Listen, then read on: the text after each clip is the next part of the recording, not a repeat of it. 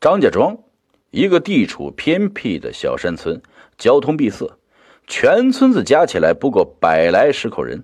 就这么一个不大点的地方，出过的邪乎事可真不少啊！今天啊，老九给大家讲一个姜老太太的故事。这个姜老太太就住在我家前院，论着辈分，我还得叫她一声表奶奶。这个老太太有点微胖，心肠却是很好很随和，乡里乡亲的也都爱跟他唠唠家常。记得我当时上小学的时候啊。傍晚放学，就会看到村子里一帮小媳妇们围着姜老太太叽叽喳喳的，这其中啊，就包括我的老娘。一群妇女一边摘着手里的韭菜豆角，一边让姜老太太讲那些她经历过的一些邪乎事。姜老太太似乎呢有点本事，会给孩子们收魂。比如说，谁家孩子吓着了，高烧不退，昏睡不醒。抱到镇上的卫生所里，医生们看不好的，家里人呢就会报给姜老太太家，让老太太给收收魂。第二天这孩子保准就得好。我小的时候啊，也让老太太给收过魂，依稀还记得当时的这么一个过程。姜老太太呢，先是洗手净面，然后呢伸手在孩子的头上抚摸着，同时嘴里是念念叨叨的。也不知道念的是什么，大概十分钟，收魂仪式就结束了。我后来问过老太太，说咒语是不能告诉别人的，告诉别人以后啊，她以后收魂就不灵了。今天说的不是姜老太太收魂的故事，而是姜老太太她自己撞鬼的真事那是一个夏天，明月高悬，繁星闪烁，那个时候啊。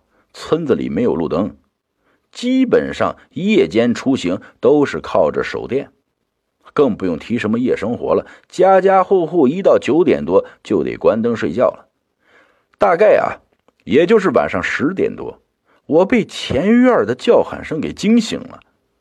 迷迷糊糊中听到姜老太太在声嘶力竭的喊着，我爸爸妈妈也都被惊醒了。后来我爸爸妈妈告诉我。他的第一反应是认为前院来贼了，来不及多想，我爸爸穿好衣服，拿起院子里的铁锹，就奔着前院跑过去了。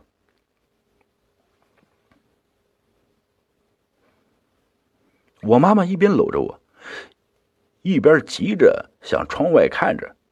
没过多大功夫啊，我爸爸拿着铁锹又回来了，一进屋就说：“哎，蒋老太太怕是中邪了。”不让人靠近，谁也不认识了。我妈当时露出了一脸惊恐之色，我则好奇的问道：“什么是中邪呀？”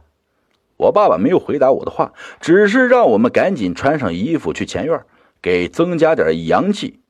那个年代，说实话，乡亲有难都会帮一把。哎，不像现在啊，老死不相往来。等我和我老爸进了前院的屋子，只见当时前院。已经来了不少人了，多是年轻的大小伙子，也有几个胆子大的妇女。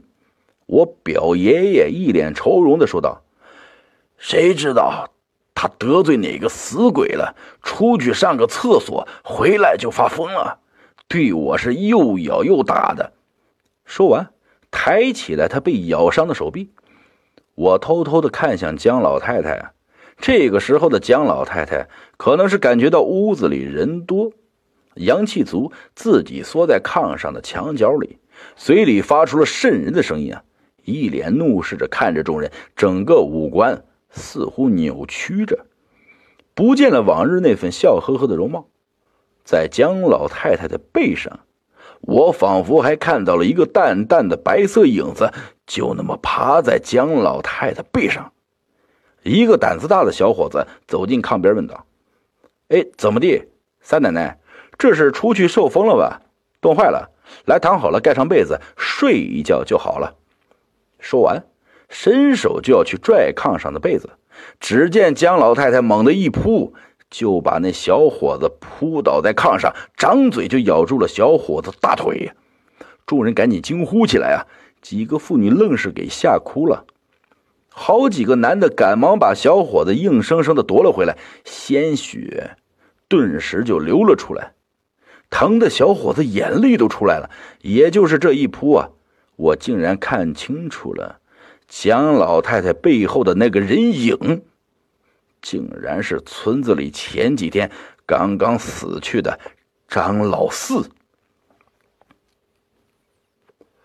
这个张老四啊，无儿无女，一辈子孤苦伶仃。活着的时候跟蒋老太太家处的不错，偶尔蒋老太太家做好饭，还请张老四过来一起吃。蒋老太太说：“这是行善积德。”我惊呼道：“啊，是张老四！我看到他了，他在表奶奶背上。”这话一出，大家顿时一愣，屋子里的气氛恐怖到了极点。原本在大家谁都不确定的情况下，还可以用姜老太太发疯这种借口来相互壮胆子。这一下听到说是张老四这个死鬼在屋里啊，可想大家此时的心态啊。而此时姜老太太的表情也明显一愣，狐疑的看着我。一屋子人和一个鬼就这么僵持着。经过刚才的那一幕，没人敢动了。生怕姜老太太暴起伤人。